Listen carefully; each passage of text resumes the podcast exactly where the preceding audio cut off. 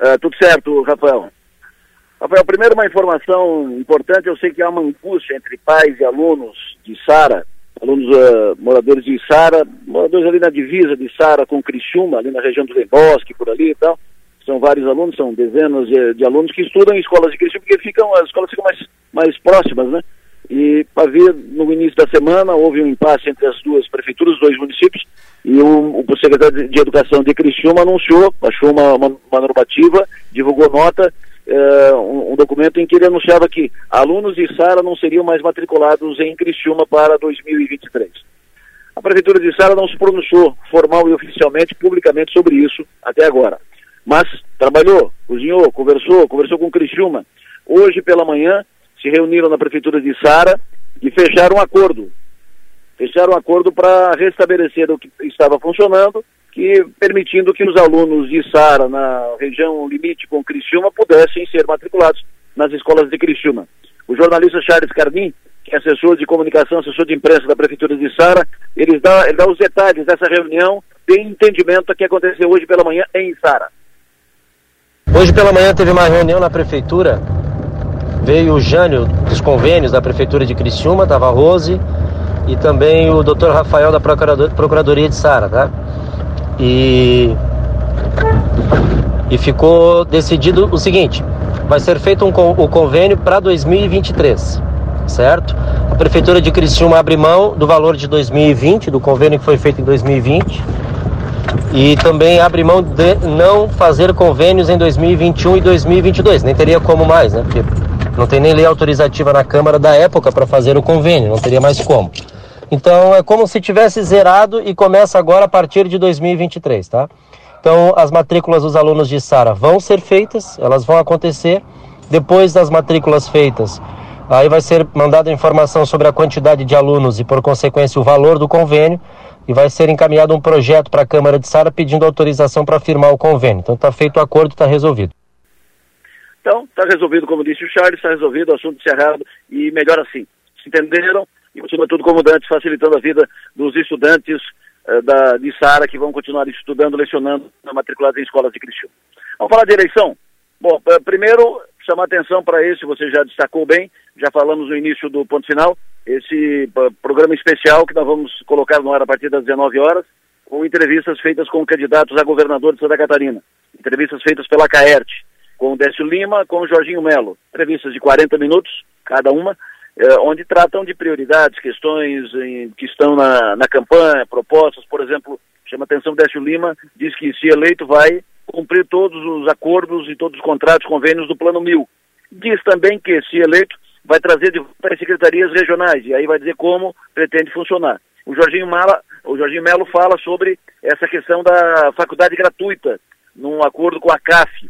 Como é que ele vai fazer funcionar esse esquema de faculdade de graça da CAF? É quase uma faculdade pública, né? Como é que vai funcionar isso?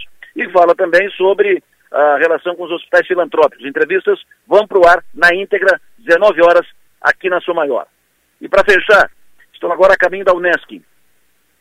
Rádio Sua Maior e Unesc, que trabalham junto, levantando, apurando, tá, discutindo pleitos da cidade, da região, com seminários, eventos, discussões, uh, debates aqui, inclusive no estúdio da Rádio Sou Maior. Então, a, a, as, duas, as duas partes, né, a Universidade, Unesc e a Rádio Sou Maior, que também estão trabalhando juntas nessa eleição, na cobertura da eleição, do voto, preparativos e tal.